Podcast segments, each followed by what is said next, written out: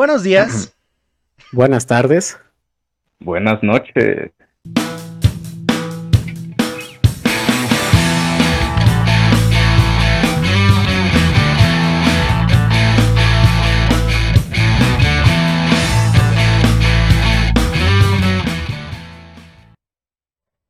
Pues bienvenidos a una nueva y última edición de SEP Member, el mes Patreon. Es si nos están escuchando el día en que se estrena esto, si lo están escuchando después, probablemente ya es octubre. Hoy es 30 de septiembre y se acaban, se acaban los temas que propusieron en el SEP Member. Si quieren continuar con esta bonita relación eh, amor-odio del ya lo sabías, pueden suscribirse al Patreon y convertirse en productores ejecutivos para tener la oportunidad que Jerry tiene hoy en día con nosotros, que estamos cotizadísimos, ¿o no, Cristian? Sí, no, la verdad hemos estado en sigue y yo grabando dos veces a la semana es muy cansado, pero está muy bonito porque si no tuviéramos el set member, eh, si no tuviéramos como que estas invitaciones, porque aparte hay gente, ¿y cuándo graban de esto? ¿O cuándo me invitan? Y es como, aguanta, es que si tenemos un chingo de gente en fila, o sea, y no es por sangrones, simplemente es porque nos echamos el compromiso de este mes y pues ya esta fue la quinta, el quinto capítulo y el último del mes con esta modalidad. Obviamente si ahí nos regalan 20 pesitos que equivalen a una cerveza en un barecito de su conveniencia o un café, eh, hay un café baratito, eh, a través del Patreon, pues pueden participar las veces que quieran, ¿no? O sea, es como... Y pueden decirnos el tema de que quieren participar. O si simplemente quieren ser productores ejecutivos aportando su dólar, eso está perfecto, ¿no? O sea, nos ayudarían a, a, comprar una computadora gamer, lo cual es un objetivo de aquí a 25 eh, años. Exacto. y nada, no se crean. Pero, ¿por qué no nos presentas a este invitado, Cristian?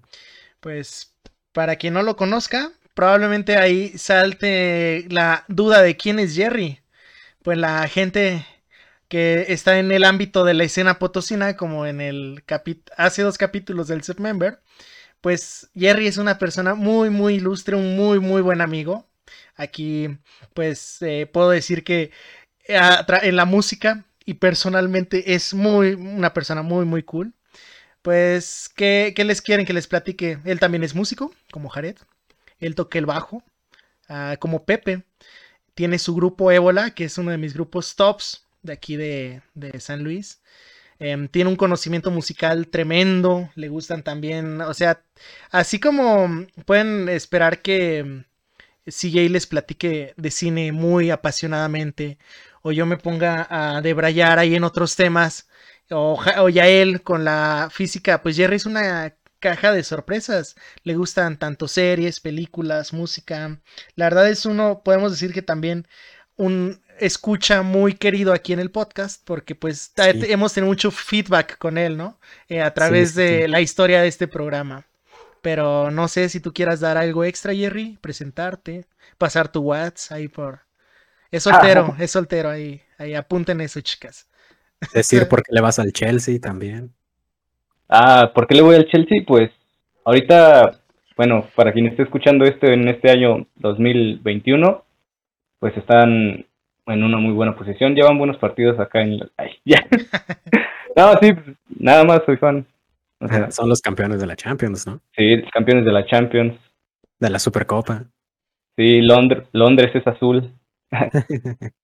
excelente, excelente. Eso es, eso es como pues, japonés para mí, güey, que hablen de deportes, así que. Pero bueno, eh, ¿qué más, qué más, Jerry? ¿Qué te, gustaría decir?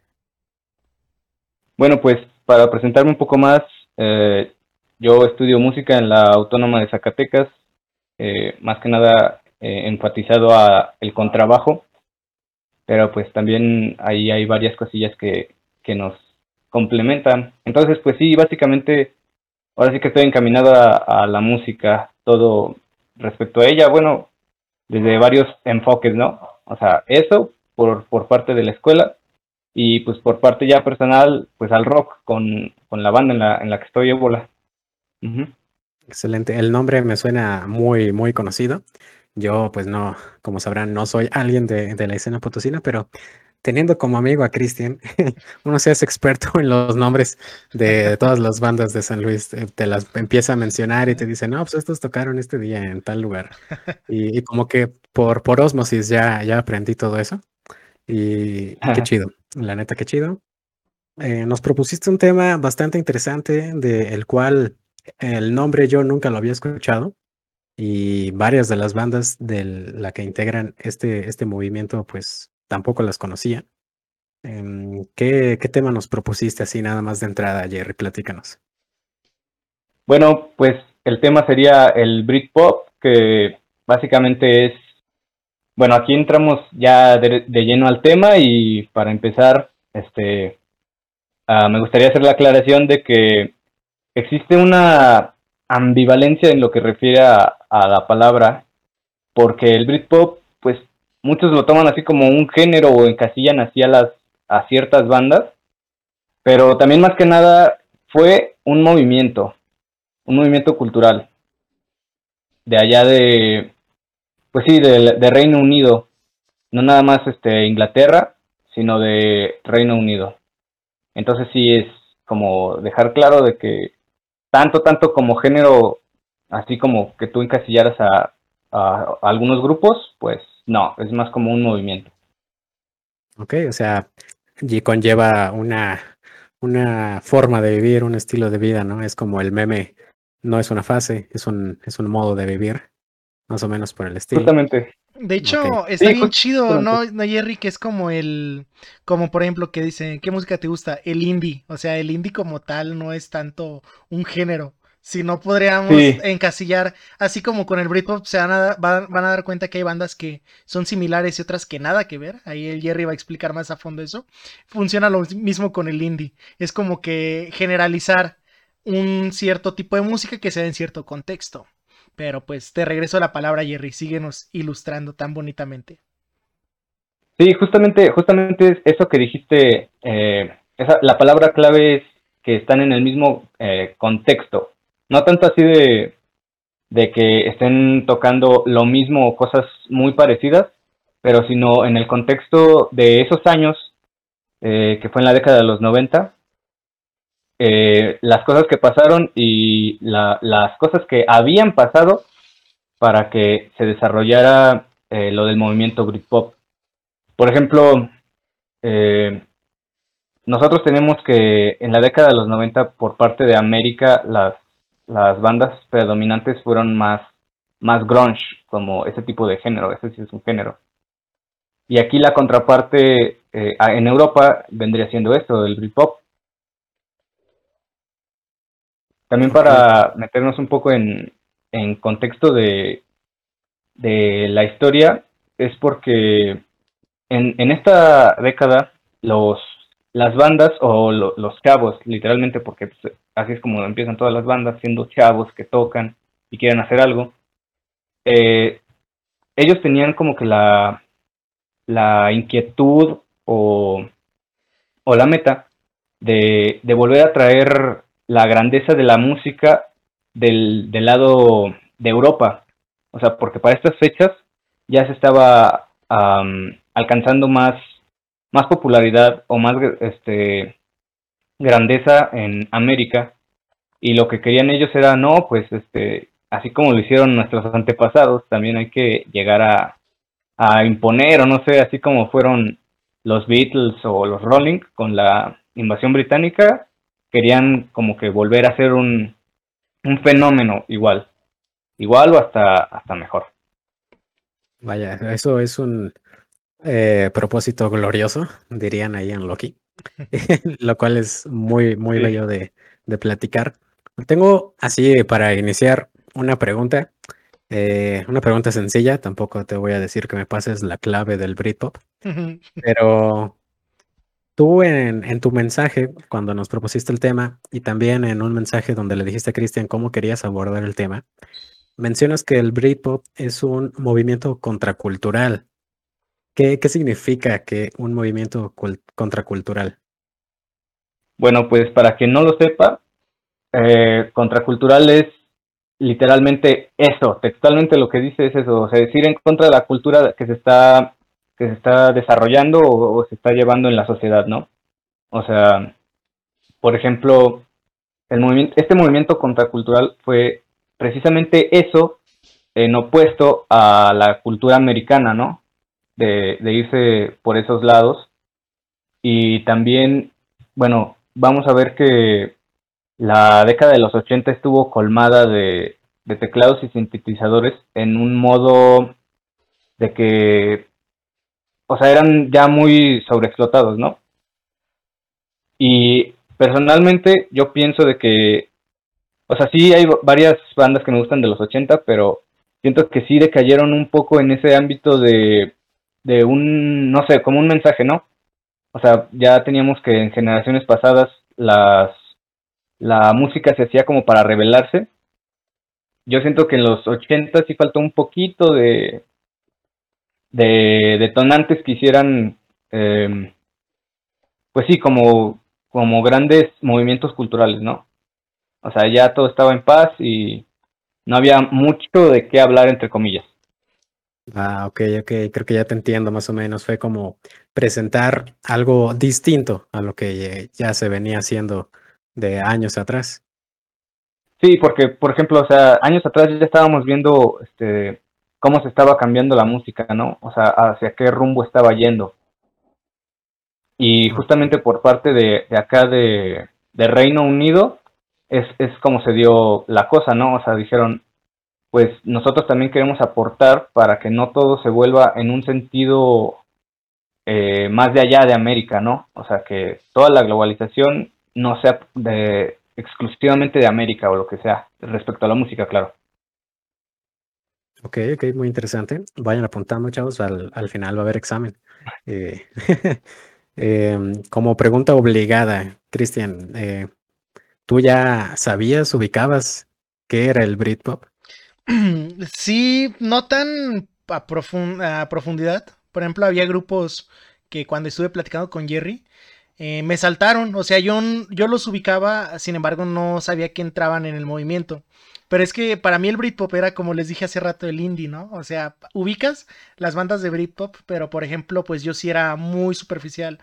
Eh, mi grupo favorito del movimiento es Oasis, ¿no? Pero es de que yo ubicaba a Oasis, a Blur, Ahí a lo mejor un poquito ya, ya, ya, pero estaba bien raro porque pues Jerry me comentaba los Stone Roses, o sea, eran grupos que yo ubicaba bien, pero que yo decía como, ájalas, no están aquí. Y luego yo tenía la idea er-, errónea, me puse a investigar en la semana de Radiohead, que es un tema muy controversial, al rato a ver si Jerry le da de qué rascar ahí, pero Radiohead yo también lo consideraba en el, en el ámbito y pues está bueno, se arman los trancazos cuando mencionas a Tom York, pero pues sí, sí ubicaba el género, así que mm, para mí fue más padre el empezar a escucharla, reescuchar esta música, pero con esta, este enfoque, ¿no? Porque pues sí, está, está bien chido saber que dices como, ah, entonces ya tiene sentido esto y esto, pero bueno. Sí, ahorita que mencionabas a los Stone Roses, aquí en el, en el script, en la chuleta que tenemos aquí apuntada, Jerry nos mencionas que son unos de los iniciadores del Britpop junto con de las, que no sé cómo se pronuncia, o sea, la con una apóstrofe y una S. ¿Por qué no, pues, hablar un poquito de, de estos dos grupos? Bueno, pues más que nada, eh, estos dos grupos como tal en el movimiento principal o la etapa principal de lo que fue el Britpop no aparecieron. Pero son importantes porque, por ejemplo, eh, The Stone Roses eh, tienen un sonido. A, mí se me figura un poco como a, como a The Kings, un poco.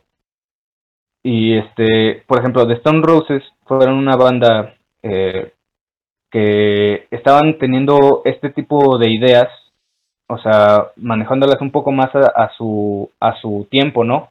O sea, un poco de estilo de The Kings, pero sí el contexto de, la época, o sea, que fueron décadas después, pues ya es, un poco diferente, ¿no? Y a partir de, de esta, esta banda, fue como las demás bandas fueron agarrando influencias. o sea, por ejemplo, pues ya habíamos mencionado Blur, o sea, sí tiene poquillo influencias de, Stone Roses. Suenan, más que nada su, primer álbum suena muy parecido a Stone Roses, no que sean copia ni nada, pero es más o menos el estilo que se estaba llevando. Y ese era un estilo un poco, mm, bueno, de Stone Roses es más como Manchester, otro movimiento de Manchester, eh, previo al, ay, perdón, previo al, al Britpop. Pero sí, o sea, es esto y la banda fue muy, muy, o sea, duraron muy poco. O sea, sí tenían eh, mucho potencial y, sí se les veía futuro, pero, o sea, de Stone Roses sí fue como que muy caótica. Estaban cambiando de, de productores y luego no se quedaban con nada y al final este, no pudieron despegar como tal. Ok, ok, esas fueron las rosas empedradas. Stone Roses. ¿Qué onda con The Last? Oh, empecé a escuchar un poco de The Last porque pues aquí lo mencionas. Y eh, de entrada, las portadas de sus sencillos o de sus álbumes como que ya es una cosa diferente. Eh, hay una que tiene nada más como que un ojo, ¿no? Y así como que, ¿qué es esto? Alan Parsons Project, no. no, sí, bueno, The Last también es como mm, más, más antiguo que el Britpop, o sea, no es, no es tanto del movimiento, pero The Last fueron muy influyentes para, para Oasis. vamos a ver que Noel Gallagher este, los, los cita como, como con gran potencial. The Last venían de Liverpool, como los Beatles, entonces tenían más, más este, ah, de aquellas influencias de, del lugar de allá, ¿no? Y es más, este, como Oasis, o sea, como Oasis tenía, también vemos mucha influencia de, Beatles, entonces también se dejaron influir poco por, por The Last. Y fue más, más que nada esto lo que, lo que sentó las bases de las, de las grandes bandas pilares del Britpop. Así es, así es. Esto es nada más como que una pequeña introducción. Todo, todo movimiento tiene un inicio y también un final, ¿no? Evidentemente. Cristian, ¿tú habías escuchado algo de, de, estos dos grupos? Creo que sí, ¿no? Un poquito habías dicho de Stone Roses como que... The Last de plano no, o sea, The Last también fue como que descubrimiento muy bonito para mí ahorita, pero de Stone Roses yo ubicaba mucho las She Banks de Drums, ¿no? O sea, ya era como que rolitas que dices, ah, bueno, ubicas el grupo, lo puedes llegar a confundir como que sea un One Hit Wonder, porque pues lamentablemente Spotify a veces te avienta el algoritmo así rolas individuales, ¿no? De grupos como que a veces no capta que, que puedas llegar a, te puedan llegar a gustar, pero eh, como dice Jerry, ya poniendo atención, sí tienen mucha influencia de The Kings, ahí con medio el sonido, o sea, es, está muy interesante eso. Y pues yo creo que más que, como, que ser, ahora sí, Britpop, está, es bien apuntado lo que comentas, ¿no? De que es como un antecedente, o sea, eh, esto dio pie a que, por ejemplo, pues Oasis y Oasis es, o sea, está muy cabrón. ok, eh, aquí es donde ya nos encontramos con las que mencionas que son los cuatro grandes, que son Blur, Oasis, yo le digo Oasis porque, pues señor, ¿no? eh, Pulp y Sud o Suede, no, aquí me corriges la pronunciación. Sweet. ok, perfecto. y pues sí, a ver, de esos cuatro grandes, yo creo que el evidente, famoso, mira, te lo voy a decir desde mi, propia, desde mi propia experiencia, pues Oasis, mínimo todos ubican Wonderwall, así que... Whatever eh, por la coca. Sí, bien, bien, nada más que no saben qué es de Oasis, ¿no? O sea, ya se las pones y dices, ah, la canción. Así que, ¿con, cuál, ¿con cuál quisieras empezar de estos cuatro? Pues yo diría que con Blur. O sea, ya que estamos hablando, ya que empezamos a hablar del contexto anterior con Stone Roses, eh, me gustaría hablar de Blur porque eh, su primer sencillo, este, más bien, todo el álbum, más, más que nada, la mayoría del álbum, su primer álbum, el Leisure, tiene un sonido muy similar a Stone Roses. Eh, y sí, también su, su primer sencillo es la de She's So High, también recuerda mucho a, lo que estaban o lo que estaban sí, lo que estaban haciendo eh, de Stone Roses, ¿no? Y todo el disco es muy, es muy similar a, a ese movimiento este, predecesor al Britpop, pero fue, fue agarrando más, más onda de acá de, de esos años, ¿no? O sea, si uno estaba, estaba siendo más cargado hacia el movimiento de, de las bandas anteriores, como lo fueron Stone Roses, Blur y agarró los Stone Roses, pero también estaban enfocados a lo que estaba pasando en el momento, ¿no? Y sí, Blur, por, por ejemplo, para mí es una banda muy querida porque los, no sé, me, me gustan muchísimo. Eh, los conocí por una canción llamada There's No Other Way del, de ese mismo álbum y no sé, o sea, es muy pegadiza. A mí me gustó muchísimo. La vi por un video y no sé, me encantó. Ahorita que mencionabas esa canción, vi como que Cristian dijo, ah, sí, como que, ¿qué, qué, qué pasó ahí? ¿Ya tienes sentimientos con esa rolita o qué pasa? A Blur la conocí, los conocí en la prepa. Y cuando lo conoces este grupo en la prepa, pues muchas rolas te llegan. O sea, no sabes qué pedo, pero dices, sí, sí, es mi canción. Por eso, por eso te, que, no, no quiero presuponer nada, pero creo que Jerry tuvo a lo mejor un acercamiento similar, ¿no? De decir como, ah, esta es mi rola. O sea, y las señoras, o sea, Sí. las, las quieres mucho. las quieres. Sí, sí, sí, fue, fue como tal así de, wow, esta canción, o sea, bueno, o sea, están en inglés, yo al principio no sabía ni qué diablos decía, pero sí, o sea, es mi rola. No, sí, este, me, me gusta muchísimo esa, esa canción, este, para mí está entre mis favoritas del grupo, y, y sí, como tal, este, Blur fue, o sea, todavía es muy, muy apreciado por mí, incluso varias de mis influencias son ellos. Alex James, su bajista, es, es de mis influencias. ¿Cómo para alguien que, para alguien que no entienda mucho de música, que no pueda entender alguna referencia musical que hagas, ¿cómo, cómo describirías que suena Blur? Bueno, pues es que Blur tuvo un cambio muy drástico. O sea, ya les comentaba del, del primer álbum. La verdad es que el primer álbum no tuvo tanto, tanto alcance. Pero, o sea, si ubicamos a Blur con alguna canción, yo creo que sería Park Life. Bueno, a lo mejor de este lado no es tan conocida. Y aquí, por ejemplo, en, en América, la más reconocida a lo mejor sí sería Song 2, pero hay una historia graciosa de esa que ahorita vamos a llegar.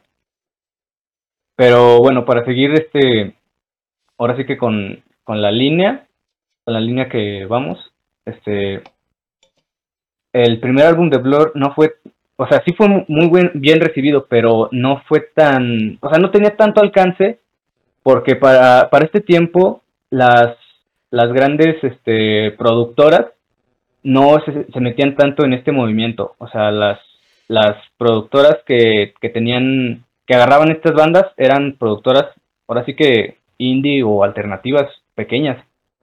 Por ejemplo, este, este disco de Blur fue producido por una productora pequeña, creo que se llama Food Records, este, y luego fue, fue comprada, me parece que por EMI. Fue, fue comprada Para y... variar. Sí. y justamente con esta compra fue que eh, Blur sacó su segundo álbum, el Modern Life is Rubbish. Ese, o sea, como ya, ya era una casa productora mucho más grande, ese sí ya tuvo un impacto mucho más grande. También es un, un muy buen álbum. Y sí no suena tanto a su predecesor, pero sí tiene todavía la esencia de Blur. O sea, ya no, ya no son- sonaba a, a lo que venían haciendo de Stone Roses. Este ya es como tal Blur, Blur en su, en su máximo esplendor, no sé cómo decirlo. Ok, por ejemplo, este álbum ¿qué- también- ah. Adelante, adelante. Ah, perdón. No, sí, bueno, es, lo que iba a decir nada más es que este álbum, este, sí tenía como que ya más ah, identidad, ¿no? O sea, aparte de que ellos no, no eran nadie más que Blur, también ya estaban como que eh, enfocados, ¿no? O sea, tenían su enfoque de a dónde querían ir y qué es lo que querían decir.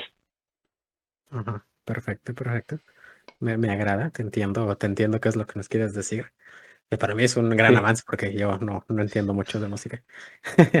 Eh, te iba a preguntar, Cristian, ¿qué otro grupo te gustaría abordar de estos cuatro que nos propone? Que no sea Oasis. Oasis vamos a dejarlo Mm, al final porque el siguiente tema es precisamente ahí un encuentro directo. Pues sí, ¿no? O sea, mira, ya hablamos de Blur.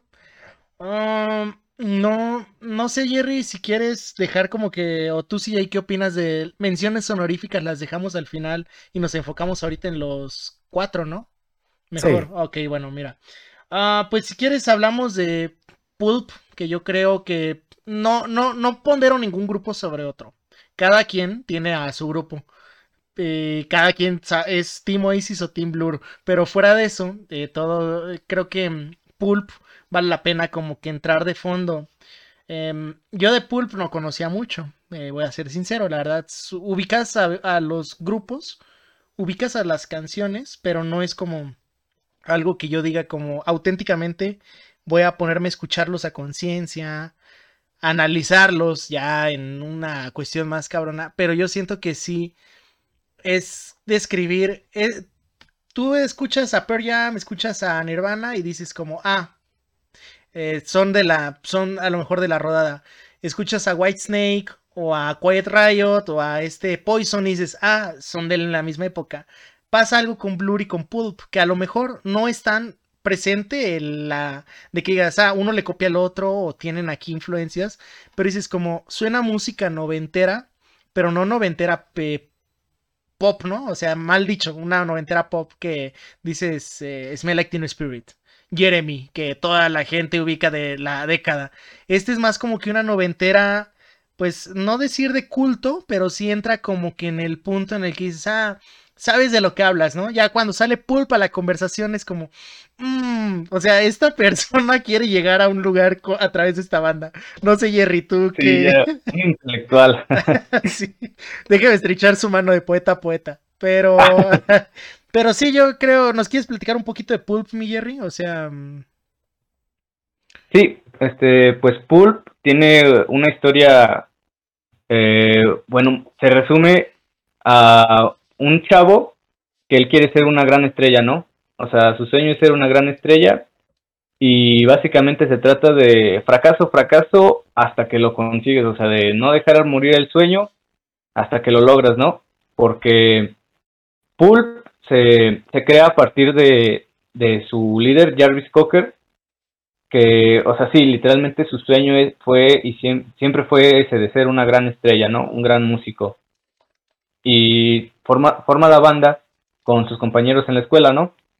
Y así se ponen a, a tocar, graban, pero nada, o sea, ni siquiera se conoce, este, o sea, no hay registros de, de críticas de su primer álbum, porque pues nadie, nadie lo criticó, o sea, no lo conocían, ninguna revista lo criticó. no lo escucharon. Así O sea, sí, no, es que sí, o sea, literalmente fue, o sea, sí estaban con una productora, la verdad no recuerdo cómo se llama, pero grabaron el álbum y nada, no dio ningún resultado.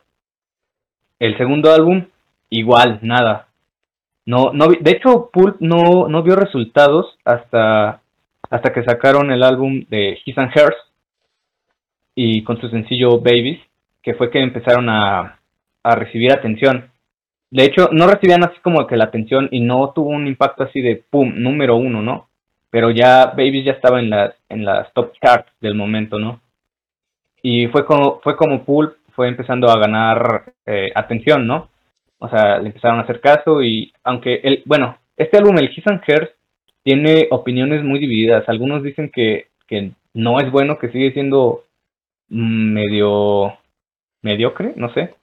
Pero algunos dicen que, que sí, que sí es bueno, que ya es donde empezó a, a formarse como tal la idea de, de que Pulp era una banda un poco más, o sea, voy a decirlo, artística, no sé.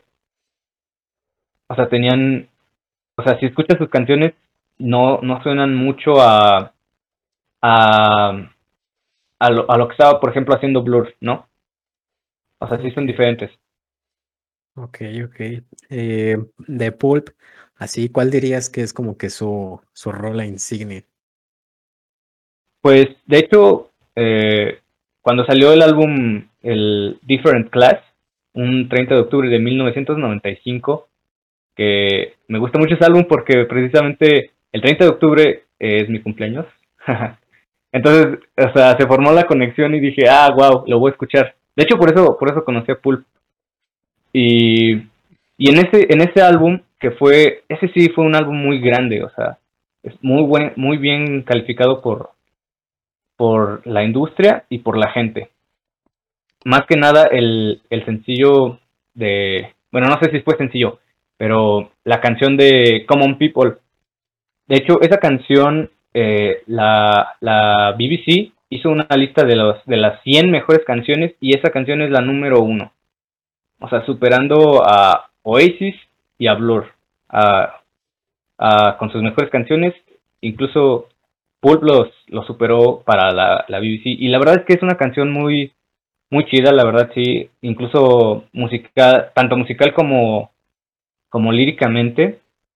Porque esta canción, Common People, habla, eh, bueno, te la va narrando así como una conversación entre una chava de clase alta y un chavo este, de clase, ahora sí que de media baja a baja. Y empieza de que más o menos están teniendo una conversación y que la chava le suelta de que, de que quiere vivir como, como la gente común, o sea, sí, como un people, como la gente común, y le, le plantea como que la visión que tienen o que tenían las personas de dinero de aquella época eh, de, la, de la clase trabajadora. Y sí, este, así se va desarrollando la, la canción y es precisamente por eso que yo siento de que fue la número uno, ¿no? Como el himno, porque todo, en esa época, en esa época, pues, ¿quién era, quién era alguien tan importante para, para ver así la, la clase, la mayor, la mayor este, cantidad de personas que pertenecen a esa clase? Y precisamente por eso, o sea, la, la canción representaba toda a las, a las minorías, ¿no? Pues sí, es, es muy importante también a ver, ver de qué se tratan las, las canciones. A veces, como decías hace ratito, o sea, están en inglés y si no entiendes inglés, entonces, ¿cómo le vas a hacer para saber de qué están hablando? Pero ya en estos días no falta quien sube la canción a YouTube y le pone una imagen de, de Bart Simpson con un fondo como que Vaporwave y le ponen las letras en español. Pero ahora sí, Cristiana, ¿qué querías decir? Ah, que ahorita lo que dijo Jerry de Common People, yo creo que fue el efecto de Working Class Hero de John Lennon, pero de su ah, tiempo, ¿no? O sea, sí fue como que una o por ejemplo, It's Gonna It's Gonna Be Raining Soon de este de Bob Dylan, o sea, son canciones que como a la gente le llega porque pues sí, o sea, no se quedan en en el llegar del punto A a punto B musicalmente hablando. Bueno, hoy en día me voy a escuchar bien boomer, ¿no? Pero pues hacer música ah. es pones un beat, repites unas frases, que es fue algo a lo que el Britpop se enfrentó a lo mejor en su decadencia, acabando los noventas, ¿no? Toda esta música que era así como que muy sintética, muy, ah, no sé, desechable. Bueno, este tipo de canciones son, así como dijiste de Pulp hace rato, yo creo que es como que un grupo, es música de autor, ¿no? Pulp. O sea, no es tanto música comercial, música que esté dirigida para que le guste a las masas. Que por ejemplo Blur a lo mejor lo hizo indirectamente con Song 2, que se volvió, es una canción que dices, wey, tan, tan, tan, tararara. o sea, es, te pone de buenas escucharla. Pero eh, Pulp sí creo que tuvo ese ah, impacto con esta rola de Common People. Nada más quería hacer como que esa comparación de que ha habido canciones a lo largo de los años que dan ese trancazo de, realidad, ¿no? Y pues refrescan un poco, porque pues en los noventas era de que tenías a YouTube en su, en su esplendor más alto, tenías el grunge acá en, en Estados Unidos, a, este Steven Tyler estaba haciendo música para Armageddon, o sea, tenías como que música muy grande, muy haciendo ruido, ¿no?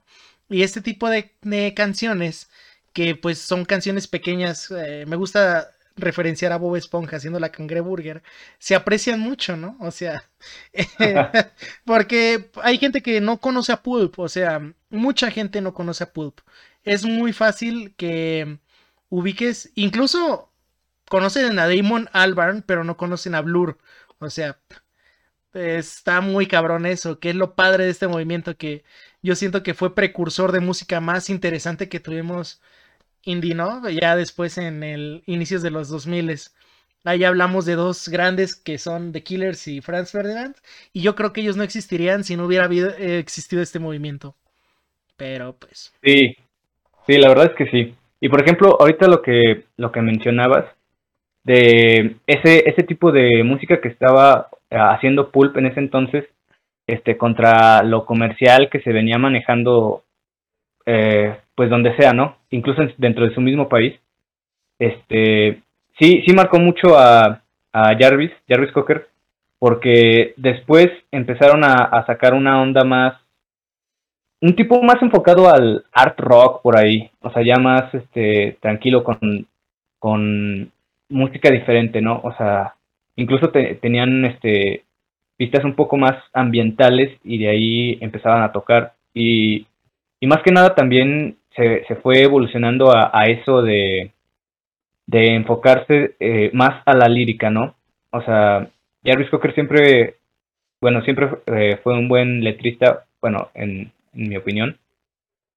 Y también lo que definía a, a Pulp desde, desde muy temprano fue que, bueno, Jarvis Cocker eh, le gustaba hablar ahora sí que de cosas eróticas, ¿no? O sea, en sus canciones habla de mucho de eso, en muchas de sus canciones, y no es que en todas.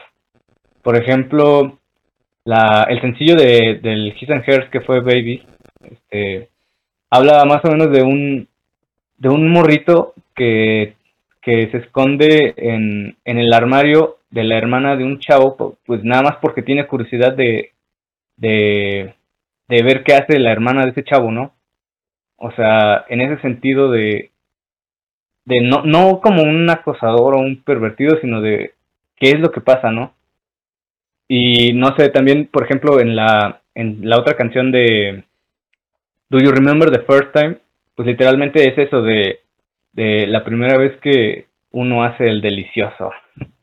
O sea, que se encuentra con la chava y que se acuerda de, de sí, no importa qué es lo que hayas hecho, este, te acuerdas de la primera vez, cómo fue horrible. Eh, mira, Cristian, cómo se le iluminan los ojos. Acá mi Chris ya se puso color rojo. no, pero sí, te, te, fíjate que analizando a Jarvis Cocker, sí es como que el compa quiere hacer música, porque esto es transgresor para su época, o sea, estamos hablando de que los noventas, todavía pues la plataforma número uno de la, de la música es la televisión, y no puedes poner cualquier cosa en la televisión, por eso Baby, que digamos primer mundo, Inglaterra, que la empiecen a transmitir, empiecen a poner videos, es un logro muy cañón, también ahí es como que el slash contra cultura, ¿no? O sea, es, es muy sí. interesante, lo que, y sí, como letrista es muy ah, está, está muy, muy, muy ponchado el compa. Porque luego siguió haciendo música un poco diferente, pero pues ahí está la esencia de las letras, ¿no? Sí, o sea, por ejemplo, eh, ya después que, que Pulp lanzó el álbum de This is Hardcore, la música es completamente diferente. O sea, sí es muchísimo menos comercial, pero la esencia de Jarvis como persona y como músico y lo que quería él expresar, ahí se mantiene. O sea, a mí me, me, gusta mucho la música de Pulp porque él se mantiene así como fiel a sí mismo, ¿no? O sea, incluso aunque el estilo de, de música ya sea muy diferente, es como si te contara, eh, como si te siguiera hablando como siempre, ¿no? O sea, a pesar de, de que tengas, por ejemplo, un amigo y se los dos ya cambien mucho, maduren y cada quien agarre más su, sus pensamientos o sus creencias, lo que sea, eh, igual te siguen hablando muy bien. O sea, él, él te sigue contando muy buenas historias en sus canciones. Qué bonito. Pero, pues yo creo que ya sería hora de ir hablando de, de Sweet. de, ¿Sweet? Porque, Sweet, ándale, exacto, de Sweet. Porque me supongo que de Oasis vamos a hablar largo. Así que vamos a, a, a ir con ese tercer grupo. Eh, antes de que el buen Jerry nos explique todo lo que tenga que ver con este grupo. Cristian, ¿Habías Mm. escuchado algo de este tercer grupo? Platícanos. No, eh, Suede estu- estaba. Eh, de- desconocía totalmente la, la banda, desconocía sus canciones. O sea, incluso traté de ver en su top 5 que te muestre Spotify, porque a veces hay la posibilidad de que ubiques alguna canción. Mm, Incluso no por el nombre, me puse a escucharlas, a ver si alguna vez la había escuchado, pero creo que de las cuatro, para mí esta sí había pasado totalmente bajo el radar. Que aprovechando me gustó mucho, pues el disco este, el de Coming Up, del 96, que pues es algo ya, digamos, a la mitad de la vida útil de... No, vida útil se escucha muy feo. A la mitad a lo mejor de la vida total del Britpop.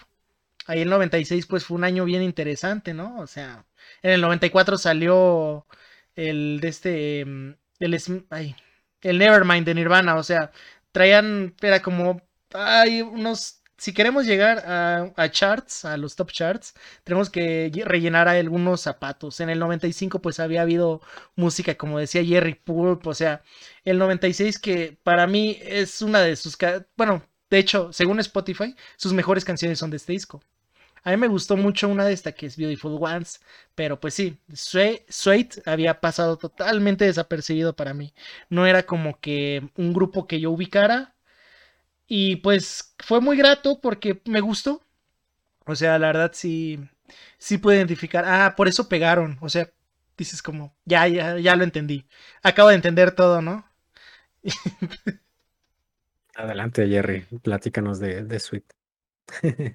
Sí, pues por ejemplo, a Sued yo también los conocí bastante tarde. O sea, o sea, ya después de, de conocer mm, más sobre esto del... De hecho, los conocí precisamente porque, porque me empecé a, empecé a escuchar así de a ver qué bandas estaban sonando de, este movimiento, ¿no? Y pues resulta que Suede fue uno de los cuatro grandes. A lo mejor aquí, tanto de este lado de- del mundo, no, no son así reconocidos. Y, y bueno, eso también es, lo- eh, es lo que pasa este, con Pulp. La verdad es que aquí también son muy desconocidos. No quiero decir así totalmente desconocidos, pero no es como que va- vayas a, a poner una canción de Pulp y alguien diga, sí, ya la he escuchado. A lo mejor sí, pero es, es difícil. Sí, la verdad es, es difícil. Pero Suede yo creo que to- es todavía más difícil. de este lado, de este lado del mundo.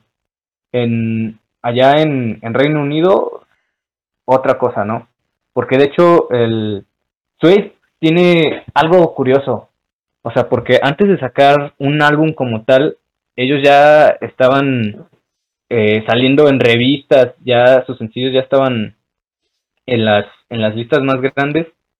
Y, y de hecho, o sea, Suede es más como enfocado a, a un estilo un poco más glam.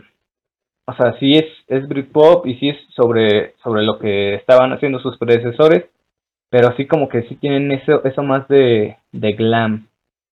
Y bueno, de Suede tenemos aquí también algo curioso.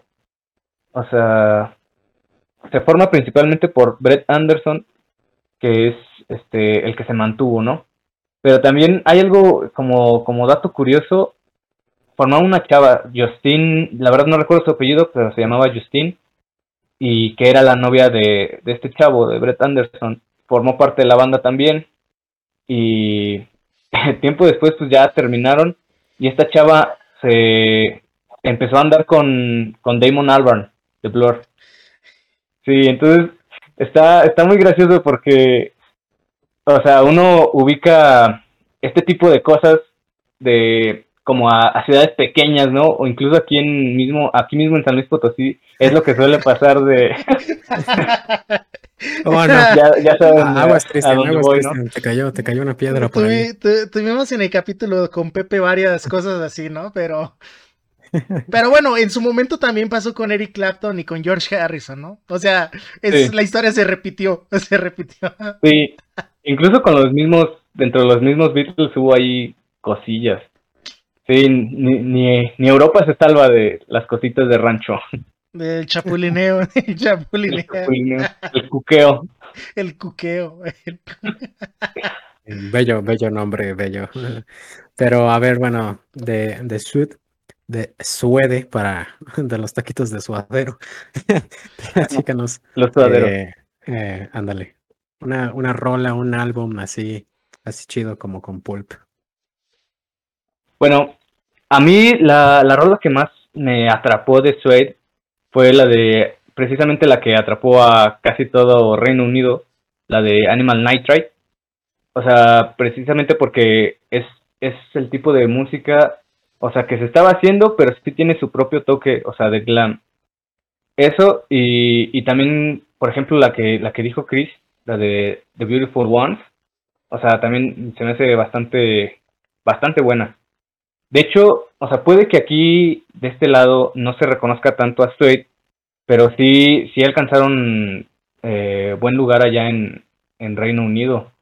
No, no recuerdo bien a quién desbancaron, pero su álbum, su primer álbum, su álbum debut, se vendió mucho más rápido. No me acuerdo si el que el de Oasis o el de Blur. seguramente fue el de el de Oasis, porque el de Blur, o sea, no, no marcó tanto, tanto de una, de un récord. Pero, pero sí, el, el primer disco de, de Suede se, se vendió muy, muy rápido. Y Suede también era, bueno, Suede estaban como más enfocados a, al género, bueno, sí, sí, dentro del Britpop, pero como les digo, un poco más glam, ¿no? O sea, más o menos como, como tipo un David Bowie, ¿no? O sea, más o menos de ahí este, estaban agarrándose. En, bueno, eso fue en, su primer álbum y ya después, cuando, cuando sacaron su segundo álbum, fue o sea, ellos no, no querían como que repetir la misma fórmula. O sea, seguían teniendo su identidad, pero sí, no querían como que la misma fórmula de antes. Y aunque no suenan del todo diferentes, sí, sí puedes este, apreciar que no es precisamente lo que estaban haciendo, que se estaban moviendo a otro lado. Y bueno, algo que hay que decir de Suede es que a ellos les costó mucho salir de esta onda del Britpop porque, o sea, ellos fueron allá, allá fueron muy queridos, o sea, y sí les estaba yendo bien, o sea, pues ya les decía, aparte de, de que antes de, de, lanzar su primer disco, ellos ya salían en revistas, o sea, estuvo muy, muy raro. Pero sí, este, o sea, ellos estaban enfocados a, a tener una transición un poco impredecible, así lo, lo diría yo. Les tocó, les tocó al revés la historia, ¿no? sí, eh... sí, justamente al revés. De hecho, es como que es, es lo raro de, de, que a veces pasa, ¿no? De, así es la vida, ¿no? O sea, una banda hace algo y antes de tener como tal un camino ya trazado, este, simplemente los agarran y pues ya vas a ser estrella, ¿no? Todo lo opuesto a, a Pulp, que muchísimos años de, incluso creo que fueron como ¿qué será? Aproximadamente 15, no sé, antes de que Pulp fuese reconocido. O sea, porque Pulp fue, bueno, ya vamos a hablar otra vez, pero este fue formada como en los 80. Ah, y no fue hasta 15 años después casi. Pero sí, este muy muy diferente y muy curioso eh, el caso de Suez. O sea, igual muy populares allá y aquí, pues ya ves, muy muy raros que alguien los conozca. Excelente. Bueno, pues nosotros ya los conocemos a partir de esta noche. Escúchenlos ahí en Spotify o en la plataforma que utilicen en YouTube. Eh, también me imagino que debe estar. Y pues vamos a cerrar esta parte de la conversación con pues el que me imagino que es el, el grupo más conocido, el que todos ubican, el, el, el, oasis en el desierto, ¿no? A ver, Cristian, ¿qué, ¿qué puedes decir de, de los oasis? Mm, voy a empezar. Hay una película que se llama Yesterday, que es con pura música de los Beatles. La premisa es básicamente qué pasaría si no existieran los Beatles. Y en una de las escenas, el chavo que pues le toca, él es la única persona que lo recuerda, se pone a teclear en Google. Eh, los Beatles no le, sale, le salen escarabajos. Coca-Cola no le sale. Y luego se pone a pensar. Escribe Oasis y nada más le sale la referencia, ¿no? ya desde ahí como que nos podemos dar una idea que es un grupo que trajo, ah, traía como que una carga de influencias muy cabrona y cambió muchas cosas en la música para su época. Empezaron a hacer eh, los hermanos Gallagher, las figuras públicas que se peleaban con medio mundo, o sea, era de que, bueno, chingas a tu madre y tú no sabes hacer música, o sea, es lo que gustaba, porque ellos eran rockstars eh, dentro y fuera de la, del ámbito musical. Pues esos güeyes era como que... Mm, ¿El punk se murió? Sí, pero mira lo que hago. O sea, es un grupo que tiene sus cambios bien drásticos, ¿sabes? De género a otro. Eh, tiene, ahí se ve obviamente que a veces compone un hermano, a veces compone otro. O sea, es como, es un grupo muy interesante. Aparte, porque pues ya se comentaba hace rato, ellos lideraron en el 95 la batalla que no tenía, una batalla que así como que, háganse una idea de la batalla de los bastardos, pero era pues Oasis contra Blur. O sea, estos dos era como que... Era como Beatles Rolling Stones. O sea, yo podría poner esas, esas eh, dualidades, ¿no? Que era Beatles Rolling Stones, eh, en este caso va a ser Oasis y Blur. Nosotros vamos a ver quién representa al Reino Unido y a su música, ¿no? Y esto influenció un montón de grupos que salieron después. Blur obviamente tuvo sus frutos. Ahí evidentemente al rato les vamos a platicar de un grupo que conocen, pero no que, que no saben que nació por Blur. Pero Oasis eh, musicalmente creó toda una influencia, un, marcó una generación de jóvenes, y no solo de jóvenes, de jóvenes músicos, que traían todo esto, que a ellos los marcaron los Beatles, ¿no? Ya desde ahí te das una idea. O sea, es como que Oasis es como la calca más fidedigna de qué pasa cuando un fanático de los Beatles empieza a hacer música propia, empieza a permear todo esto y pues... Ay, no sé, eh, me gusta mucho, Oasis me gusta mucho. Y pues vas, Jerry, platícanos a nosotros y a toda la gente de qué va este grupo, quiénes son. Ahí ya les platico un poquito de que son broncosos, los hermanos Gallagher, pero pues vas.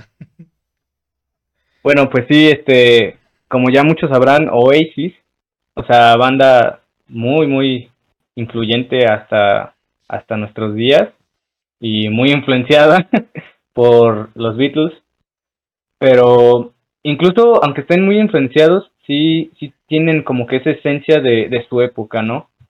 O sea, sí suenan bastante a, noventas, eh, a pesar de tener tantas referencias o eh, cosas prestadas de otras épocas, eh, totalmente Oasis, sí hicieron el boom, ¿no? Y Oasis es como, bueno, como ya decía Chris, el gran rival de Blur. y Oasis también pasa de que fueron o sea, ellos fueron literalmente lanzados al éxito, o sea, no, no hablar de, de cosas así uh, como de que se dieron por casualidad, sino que Oasis, por ejemplo, antes, cuando, cuando ya fueron a trabajar con una productora, Noel Gallagher ya tenía aproximadamente 40 canciones escritas. O sea, entonces las productoras ya tenían, ya tenían mucho material, este, pues para trabajar, o sea, de hecho, Noel Gallagher para mí es el, líder de, o por lo menos la parte más, más pesada de Oasis, o sea, más que con su hermano Liam. No sé qué opinan los demás, pero para mí es eso. O sea, principalmente también porque, o sea, las canciones de Oasis, este, las de Noel, me suenan más a, a Oasis que lo que hacía Liam. O sea, las de Liam suenan... Uh, no sé, un poco más, derivan un poco más de, de ellos, ¿no? O sea, como que las, lo que hacía Noel sí tenía más identidad propia. ¿Y cómo, cómo describirías, por ejemplo, esa, esa identidad a la que refieres, esa separación? Pon un ejemplo, no sé, una rola es de este cuate y otra rola del otro. Bueno, por ejemplo, o sea, no sé si conozcan, deberían, la de Don't Look Back in Anger. Eh, esa fue por Noel Gallagher. Este, de hecho, la, la mayoría creo que fue por Noel Gallagher. Pero, por ejemplo, si ubican la de. Uh, no recuerdo, Chris, si la de Stand By Me es, de Liam o es de Noel. Me parece que es de Liam. bueno, es que al menos Liam hacía todo lo de la guitarra, que a veces era como que algo muy, muy característico de Oasis. Había canciones que sobresalían por la letra y había otras que definitivamente por, por ejemplo, tenemos Champagne Supernova, ¿no? Que es una canción que tú dices, ah, la guitarrita, o sea, está, y tenemos otra como Wonderwall, que es una canción simple, pero la letra es lo que pega, o sea, es Sí. Eh, sí, está, está muy cañón porque como dice Jerry, Noel Gallagher and the High Flying Birds, creo que se llama el grupo ahorita, es como que la, los hijos de Oasis. Y Liam Gallagher solo es un compa que decía, ah, pues aquí traigo mi guitarra y aún toco muy bien, vamos a hacer música. O sea, está... Eh, ahí en, este aspecto de, los Oasis cae muy, muy a cuento ahorita. eh, me parece que eh, Cinépolis, porque no creo que en Cinemex no está. Cinépolis acaba de estrenar un documental concierto eh, de el en vivo en Network del, de Oasis. Tengo entendido que Network es un lugar bastante chido para los conciertos. Pink Floyd tocó ahí una vez, tienen un álbum en vivo en Network, por eso es que lo conozco. Y Oasis también tocó ahí. ¿Por qué, por qué es importante ese concierto? ¿Por qué de repente en estos días sale un, un documental o un docuserie concierto de, de, de Network y Oasis? ¿Por qué? ¿Por qué? Bueno, no sé qué opinas tú, Chris, pero, o sea, Network, o sea, ya es, o sea, bueno, como tú decías, CJ, o sea, ahí ya es un escenario grande, ¿no? O sea, ahí estuvo pues, Pink Floyd, ¿no? O sea, Network tuvo un alcance estratosférico, no sé cómo decirlo, pero sí tuvo un muy buen alcance, aparte de que, perdón, de que, o sea, Oasis ya era como tal la banda, o sea, la banda definitiva, no sé, no sé si puedo utilizar esas palabras, pero más que nada por eso, porque Oasis ya, ya estaba a otro nivel, ¿no? O sea, era seguro de que ese concierto iba a ser, este, o sea, un, un hitazo, ¿no? Eh, pues yo creo que hay conciertos que son históricos. Tenemos Wembley con Queen. Tenemos el de Pompeya con Pink Floyd, si alguien recuerda. O es solo David Gilmour el que está ahí. Es que regresó, ¿no? Después. Ajá. Ajá. Fue Pink Floyd y Ajá. luego regresó. Bueno, tenemos el de Pompeya. A más recientes tenemos el Royal Albert Hall de los Arctic Monkeys. O sea, tenemos como que hay conciertos que marcan a un grupo. Para bien, eh, la mayoría de las veces para bien. Y pues esta yo creo que no fue la excepción, porque pues aparte estamos hablando de que es decir, es hablar de Oasis, oigan, pues realmente no hay como que material audiovisual de este tipo que puedan a lo mejor disfrutar ustedes eh, fanáticos de Oasis, porque hasta el día de hoy tiene un chingo de fanáticos, o sea, es un grupo que sus números de escuchas van creciendo, o sea, no van de, decreciendo, eh, lo van aumentando y pues sacar eso es como decir, sí, seguimos aquí, teníamos esto, no lo habíamos sacado, porque pues me parece que es como que footage inédito, que probablemente por ahí hayan salido que la versión en vivo de alguna canción, si no es que el mismo concierto, pero pues hay veces que esto se queda enlatado y ya muchos años después se vuelve como que objeto ahí como de a ver, o sea, ¿y qué pasó? Eh, pues no, yo, yo, yo podría definir lo que es como el, a lo mejor, si el Hard Day's Night de The Beatles hubiera salido en los ochentas, ¿no? O sea, es como decir, nos esperamos un ratito en sacarlo, vamos a recordarles por qué les gustaba mucho este grupo.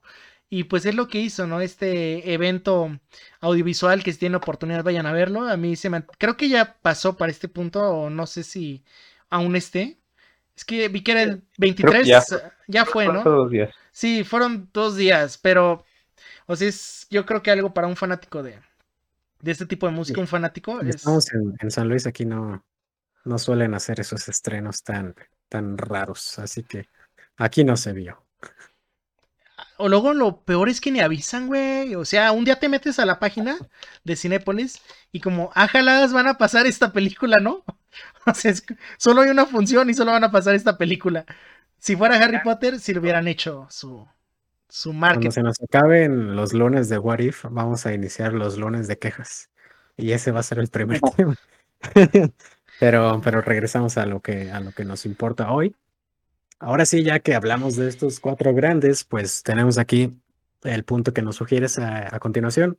Blur versus Oasis.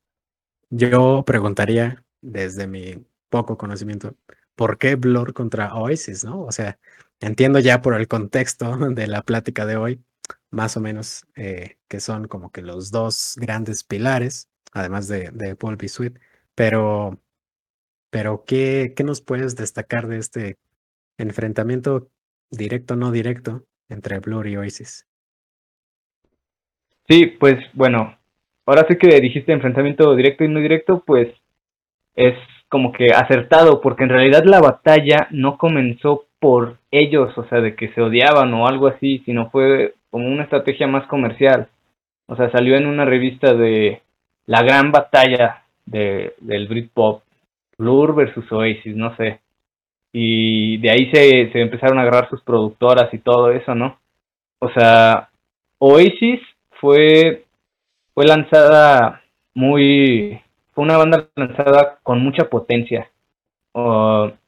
Y, y Blur no tanto, o sea, sí tuvo buen alcance, pero, o sea, cuando salió Oasis fue como que, uh, ahora sí, literalmente de, ahora sí ya no somos como el centro de atención, ¿no? O sea, y sí, o sea, a pesar de que no fue así enfocada de, de vamos a, a pelear, sí fue como que el chale, ¿no? Pero hubo un, me parece que hubo un punto, bueno, hubo dos puntos, ¿no? En los que sí se, casi se desgreñan. Pero lo que fue Roll With It de este Oasis y Country House de Blur salieron el mismo día. Y es como que la gente dijo, sí. ájalas, ¿a quién escucho? Es, que, es como si un miércoles, si alguien escucha podcasts muy, muy, muy comerciales de México, un miércoles te sale el capítulo de Leyendas Legendarias y el de la Cotorrisa y no sabes a dónde ver. O sea, es, fue algo así, pero musicalmente hablando de que salió, salieron estas dos y luego la gente pues empezó a alimentar el rumor, ¿no? De que se traían pique. Y pues esto es echarle sí. leña al fuego. Sí, justamente eso, y eso que mencionas, pues sí, muy eh, histórico, ¿no? Roll With It versus Country House fue lanza fueron lanzadas el mismo día, y bueno, de esto tenemos que a Country House le fue mejor, le fue mejor que a Roll With It, pero a la larga, eh, el, el álbum, el What's the Story Morning Glory, le fue mucho mejor que a que al de Blur, que creo que fue The Great Escape, ¿no? Uh -huh. Me parece. Y incluso, eh, incluso hoy es más, este, más recordado, es más, eh, ¿cómo decirlo? O sea, sí, tuvo más peso hasta nuestros días el What's the Story que el Great Escape. O sea, Blur, y esto, bueno, yo pienso que esto se debe a que como Blur ya estaban un poquillo cansados, no sé, este, ya estaban buscando otra cosa eh, Oasis apenas era su segundo álbum, entonces todavía tenían mucha, mucha potencia, ¿no? Pero sí, este, a pesar de que a, a Context House le fue mejor, eh, What's the Story y Morning Glory, el álbum hasta ahorita está muy, muy vigente. De hecho, y yo... bueno, ah, sí. ¿Quién primero? Jerry. Ok, vas Jerry. No, tú, dale, dale. No, dale, dale. No, no, pues Jerry, te toca, ah, cierto, adelante, Cristian. eh, Ahí, yo creo que Country House le fue mejor porque suena como una canción de Batman al principio. O sea, es como que se te queda en el subconsciente. Es la canción que se parece a la de Batman. O sea, es desde ahí. De, así como podríamos decir que la de la Coca con Oasis, pues esta fue una canción que se parece más a, algo que ya estaba en el consciente cole, colectivo o subconsciente. Pero pues ahora sí, eh, decida, creo que iba, Jerry, ¿vas a decir algo? Pues bueno, ahorita ya que mencionas eso, sí sería como entrar a terreno, no sé, neurológico, cognitivo, no sé, pero, pero sí, está, como tal, Country House este, ganó y, y de ahí se empezó a desatar la, la pelea, ¿no? La pelea del Britpop y, y, de, y, y, siguieron así con, con el tiempo. Eh, Blur sacó su sencillo Girls and Boys y Oasis, eh, no me acuerdo si fue Noel o Liam, pero en una entrevista pusieron a comparar las canciones, ¿no? O sea, empezaron a, a, a recitar, no sé, la letra de, creo que fue Light Forever, ¿no? O sea, de, maybe, I don't really want to know how you can. Es que lo citaron, eh, la, la gente, se, la radio, perdón, lo citó a los dos, a Damon y a Noel, a que hablaran de sus canciones. Y ahí es como que el careo, ¿no? O sea, los tienes aquí dándose. Y pues, si les pones las letras de sus canciones, ¿qué, qué más te pique en el ego que pues a lo mejor otra persona vea por debajo del hombro algo que estás haciendo o viceversa, ¿no? O sea, tú te quedas como, ay, eso está mejor hecho que lo que yo hice. O sea, es, fue un careo, yo creo. Ahí fue como que otra pedrada que se dio en esta batalla. Sí, aparte a los hermanos Gallagher, o sea, sí, sí les gustaba la pelea, sí les gustaba pelear con, con Blur. O sea, ya ves, este, o sea, en este sencillo hicieron la comparativa de su canción con la de Girls and Boys que, que se la pasó repitiendo, Girls like boys, like girls, like boys, like boys, like girls, así, porque así va el coro, y sí fue como que la estaban diciendo de que, ¿qué es esto, no? O sea, de que no estás hablando.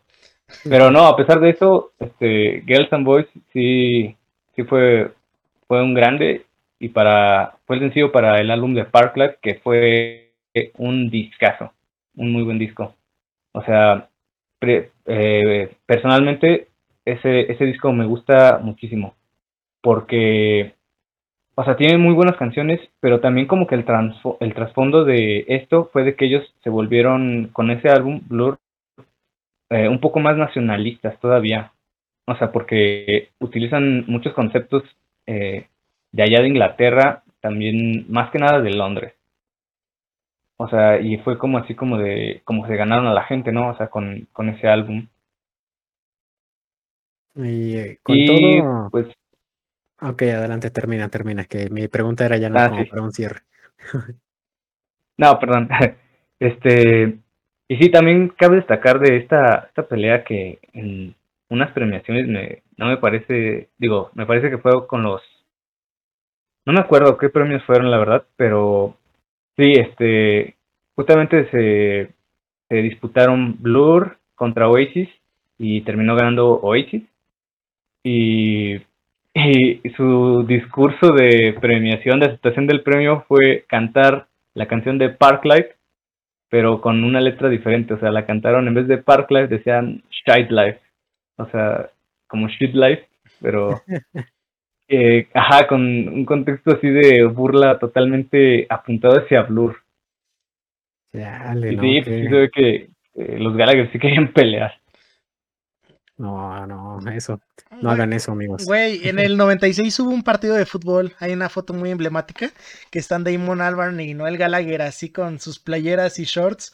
Era un partido benéfico, ¿no? Y aprovecharon todo este movimiento mediático para decir, oigan, ¿y si los ponemos a jugar fútbol? O sea, vamos a cobrar la entrada y pues lo que se junte va a ser para una fundación. O sea, dijeron, pues va, o sea, y pues qué mejor forma de un inglés de sacar coraje que mediante el fútbol.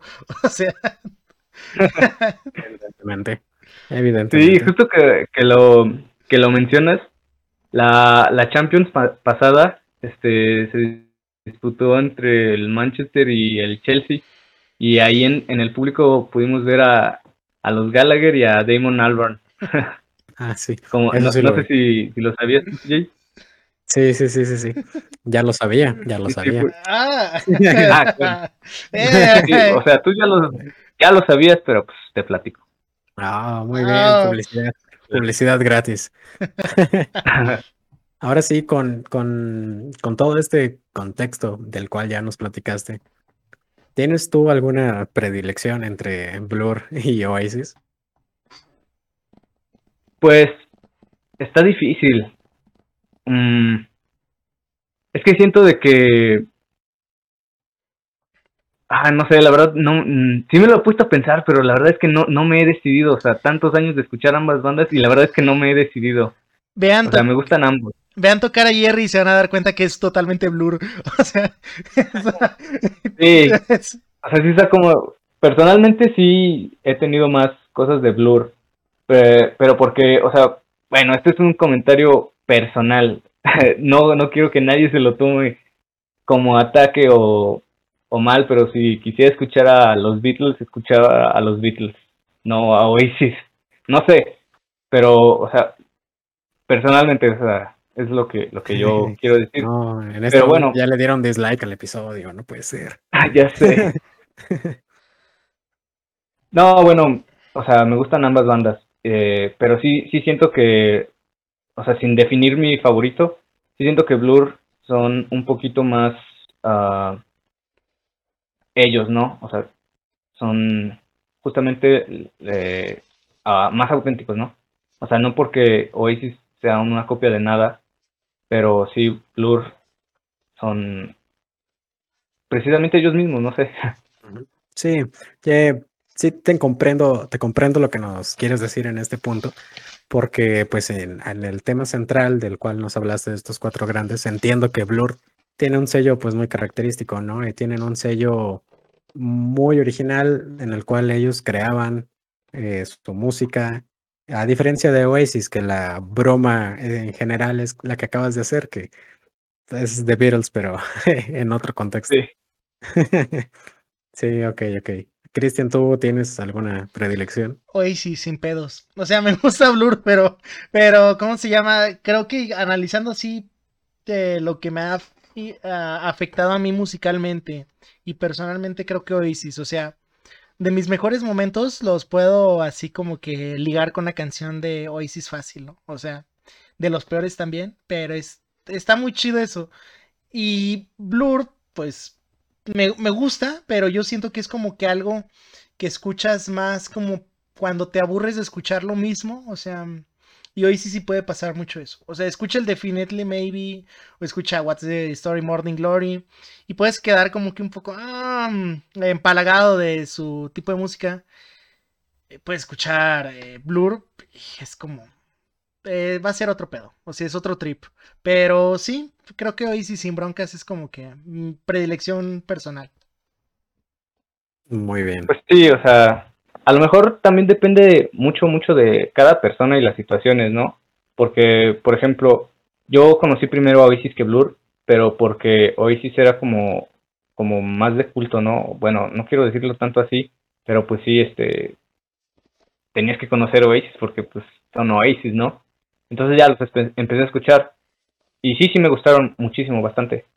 Pero la historia con Blur fue precisamente que yo vi ese el video en PH1 de de There's No Other Way y dije, esta rola está muy buena y el video también está interesante, bueno, se me hizo interesante y sí, me atraparon, o sea, a lo mejor si, si hubiese sido al revés, de que a Oasis los hubiese descubierto por, no sé, cualquier canción y, diga, wow, esta canción es súper, a lo mejor sí me hubiese decidido ya por Oasis, pero como tal ahorita, este, sí es como eh, indefinido, ¿no? O sea, de repente también tengo momentos de que, de que prefiero Oasis o sobre Blur o viceversa, ¿no? Pero no lo sé. A lo mejor sí depende más ah, de la persona, como te digo, o sea, de cómo conoció a las bandas.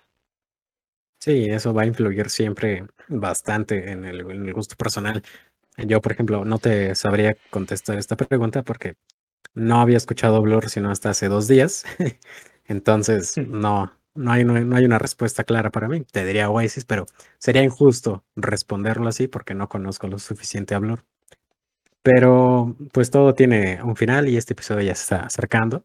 Y aquí en el, en el último, en el último punto que tenemos apuntado aquí, si bien no es el último punto, pero pues sí es como que la no sabría si decir decadencia, no, decadencia sería un mal término del Britpop, eh, como que el irse separando del Britpop, apuntas aquí, por ejemplo, a, The Verb.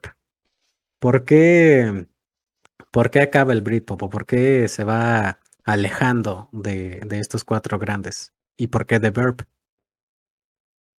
Bueno, bueno, principalmente se va acabando porque Ah, bueno, de parte de Blur, por ejemplo, empieza a haber ya un desinterés en el movimiento, ¿no? O sea, el disco que sacaron después eh, también se llama Blur, homónimo, pero este ya es un disco totalmente diferente, ya eh, empieza a ser un poco más, bueno, quiero decirlo un poco más acercado a lo que ahorita es Gorilas. O sea, Demon Albarn ya estaba cambiando su, su percepción de, de qué es lo que quería hacer, o sea, cómo lo quería hacer, qué es lo que quería, lo que quería decir. Y, y sí, este, este disco ya es totalmente diferente, ya ni siquiera, ni siquiera entra como Britpop, yo pienso, del, ya en el, en el 96, ya este álbum es totalmente diferente, ya es muy, muy ¿qué te diré? No sé, como más uh, tipo low-fi o por ahí. Oh, vaya. sí, Blur ya estaba un poco cansado de, de esto y de la batalla y todo eso, ¿no? También, por ejemplo, Pulp igual ya se empezaba a, a enfocar a, a otro tipo de música, ¿no? O sea, pues precisamente por eso, porque Jarvis Cocker quería hacer eso más, más artístico, ¿no? Y sí, ya fue cuando sacó rolas más uh, cerebrales, o sea, por una forma de decirlo. Sí, más, más como, más, más intelectuales, pues, no sé. A los que les costó más, pues, sí fue a, a Oasis y a Suede, porque, pues, a Oasis principalmente porque siempre le fue bien, o sea, a Oasis siempre le fue bien, este, de hecho, para, para sacar, creo que su, su segundo álbum se, tuvieron que esperar, o sea, ya estaba listo, pero se tuvieron que esperar porque el primero se estaba vendiendo muchísimo todavía. Este, entonces ellos no, no querían dejarlo, o sea, les estaba yendo bien, no tenían por qué dejarlo, ¿no? Y Suede también porque, pues, relativamente ellos tuvieron mucho éxito por allá, les estaba yendo también muy bien y pues no querían que esto muriera, ¿no? Pero pues como todo este tiene que cambiar, o sea, cambió la escena y las productoras también se estaban empezando a alejar de, de eso, porque ya empezaron a salir nuevos sonidos, nueva, nuevos géneros, nuevo tipo de, de música y pues sí, este, todo empezó a, a irse a otros lados, más que, o sea, como tú decías, de caer, empezó como que a cambiar, o sea, no de caer, sino evolucionar, o sea. Ahí al final de los noventas, pues sale Green Day, ¿no? De este lado de Estados Unidos. Y ahora cambia la cámara. O sea, la cámara estaba viendo Inglaterra, voltea a ver acá Estados Unidos. Y como quien dice, el punk dio su segundo, dio patadas de muerto, pero se levantó mediante Estados Unidos. O sea, eh, estuvo muy interesante. Y luego el Britpop, pues ahí hubo grupos medio densos. Hubo grupos durante el Britpop que se consideran o no Britpop y hubo grupos que de plano salieron como que en respuesta de que ya no había un movimiento como tal en Inglaterra. O sea, eh, ahí por ejemplo Jerry mencionaba The Verb, que yo creo que es algo que pasó, algo así. Bueno, sí, The Verb fue más que, que un grupo del Britpop, fue como la cortina, ¿no? O sea, lo que empezaba a cerrar o sea, porque sí tienen influencias, o sea, volvemos a mencionar a The Last.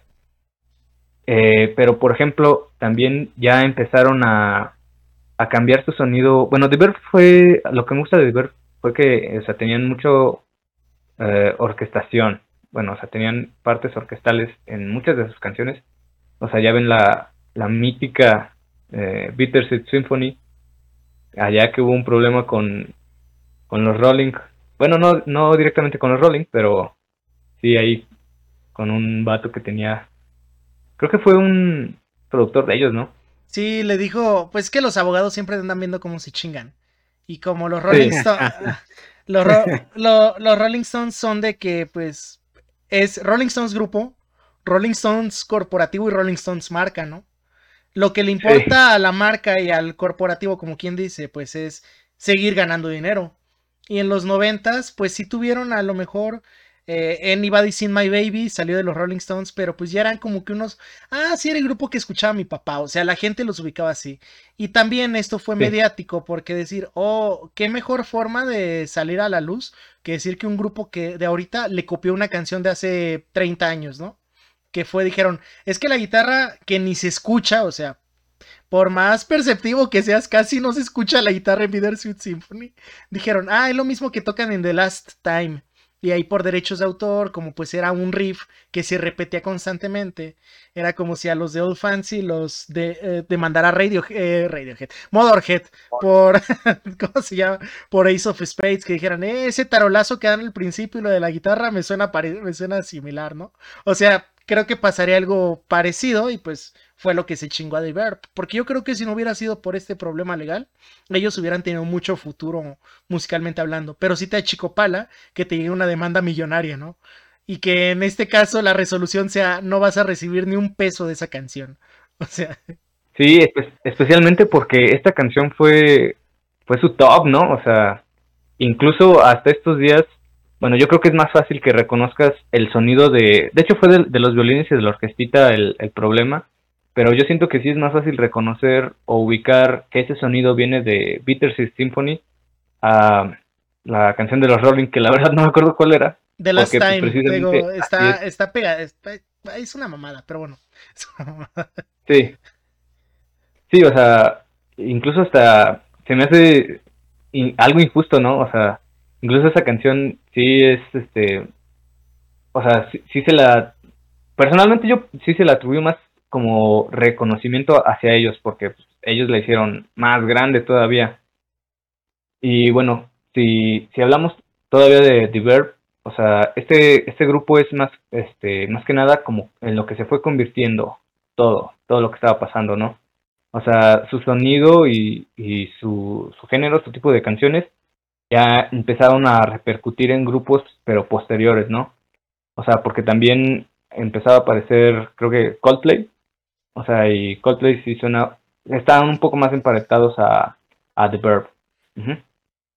Y de hecho creo que hubo una, una colaboración, bueno, este, un concierto de Coldplay invitaron a, a Astro, o sea, a cantar justamente esa canción, Bittersweet Symphony.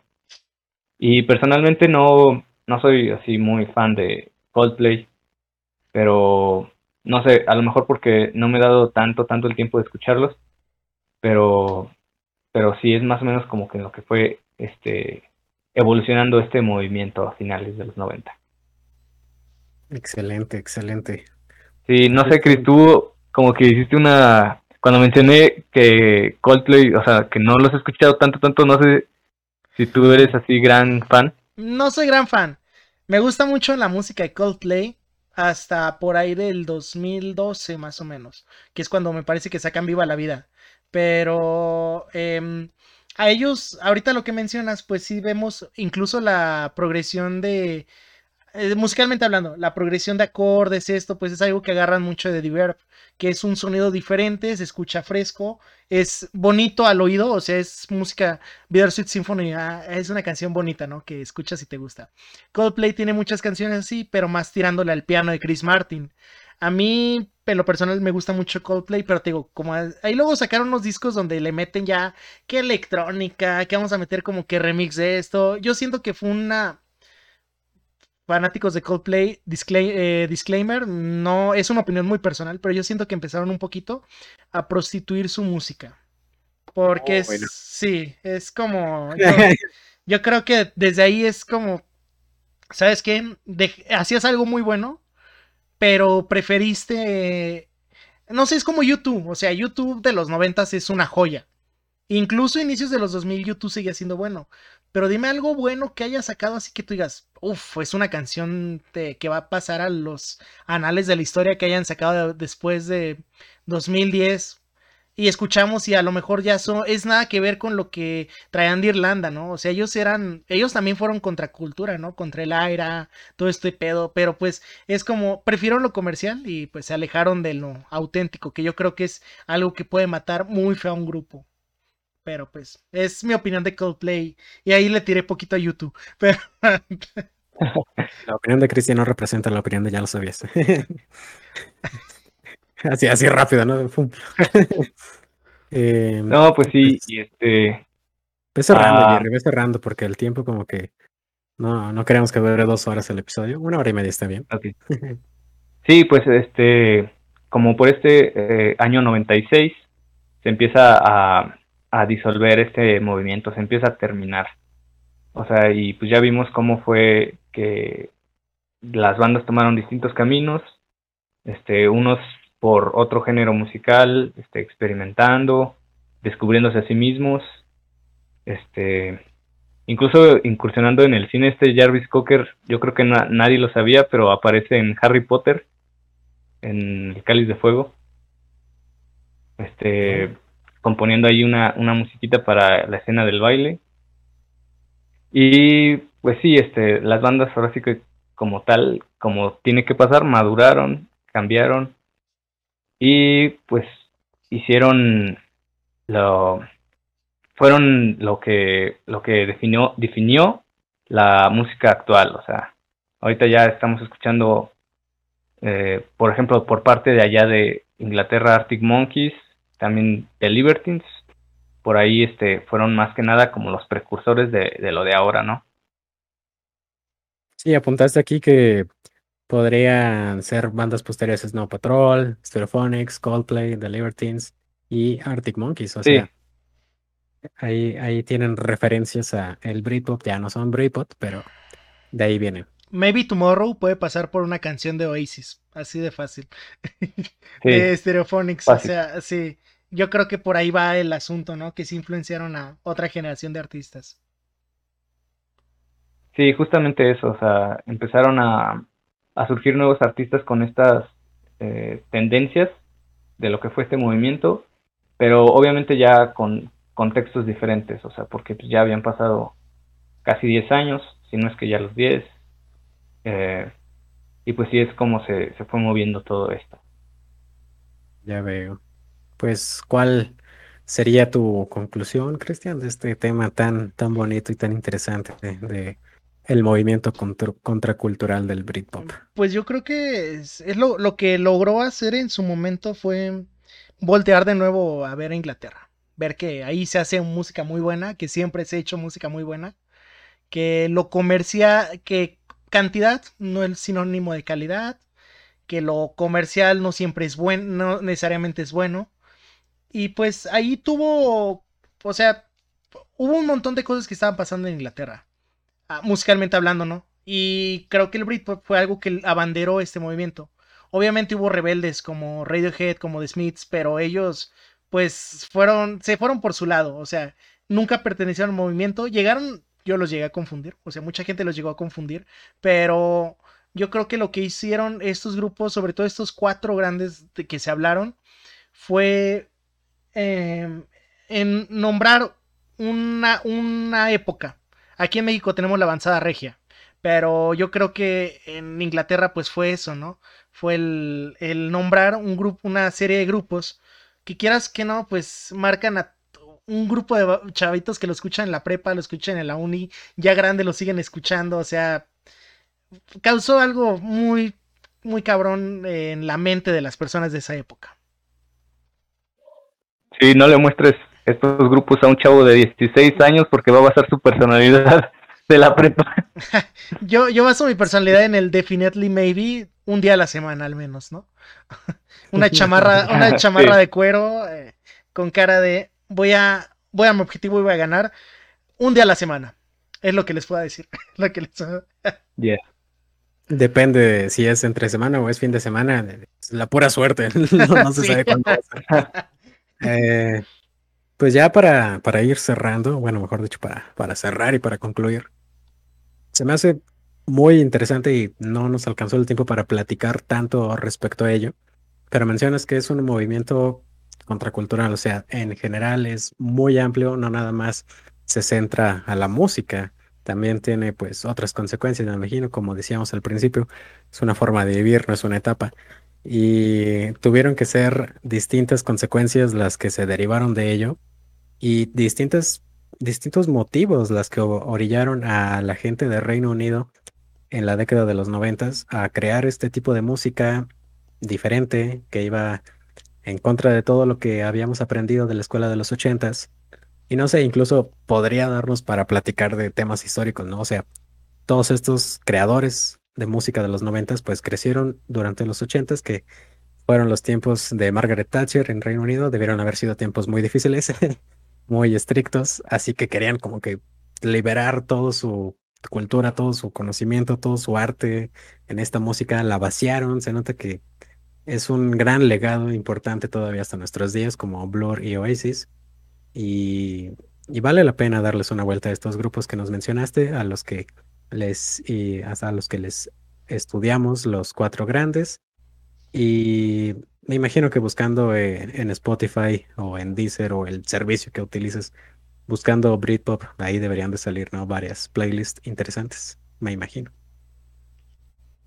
Sí justamente hablando de playlist pues ya Chris y yo les armamos una iba a decir una pequeña pero no es tan pequeña una pequeña playlist de, de apoyo igual tiene estos grupos y tiene, tiene grupos este, como menciones honoríficas como Elástica, que se compone de la chava que les mencioné, que era novia de Damon Albarn y Brett Anderson. La mujerrita frita de ahí. Sí, Elástica es una, fue una banda de, de morritas de por allá, de la época. Y también una banda que me gusta mucho por una canción que apareció en una película que se llama, la banda se llama Ash, la canción es Girl from Mars, muy buena.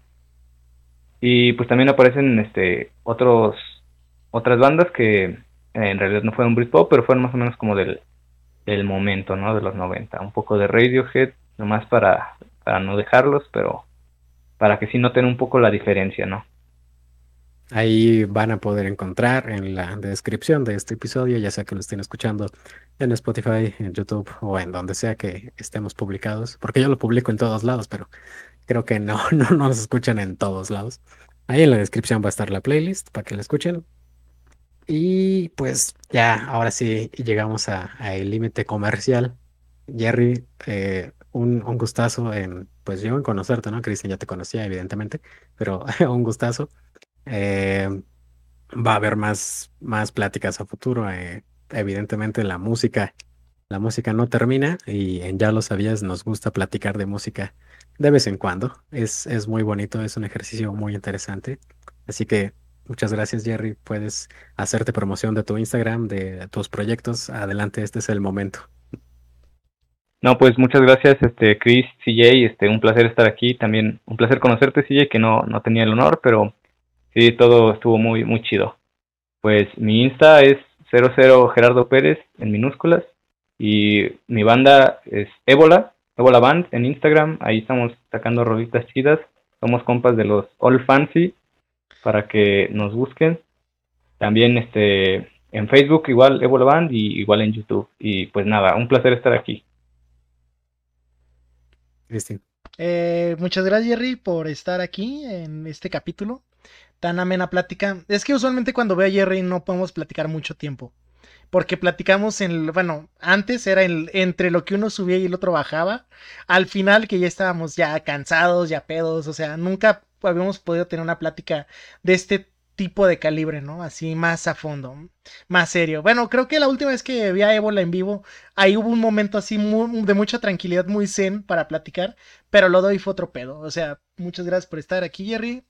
Eh, muchas gracias a ti también, CJ, porque pues es domingo, es pesado para todos eh, grabar en domingo, pero creo que se disfruta, es, es algo que no pesa tanto, así que pues nada, esténse al pendiente, esto fue lo último de September y ahí al pendiente con Wadif que nos quedan dos capítulos. Bueno, después de que para este punto nos van a quedar dos capítulos. Quedan dos, quedan dos. Y se viene octubre, cuidado con octubre. Va a estar muy macabroso octubre, o sea... Eh, muy macabroso y tenebroso. Así que. De entrada, nos vemos el lunes en esto que es. Ya lo sabías.